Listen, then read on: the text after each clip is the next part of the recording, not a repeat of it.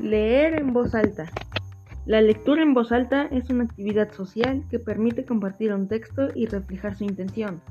Para eso se deben tener en cuenta puntuación, ritmo, entonación, dicción y volumen.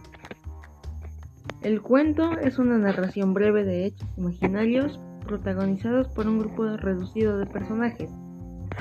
Si, elegimos el cuento que más nos gusta, podemos transmitir mejor a la audiencia. Hay que conocer bien el cuento y a sus personajes. También hay que leerlo varias veces hasta repetir las palabras difíciles para saberlas decir. Para un guion de teatro hay que imaginar que estás en un espacio narrativo, identificar las características de los personajes, leer la obra teatral para conocerla, practicar las palabras difíciles de pronunciar.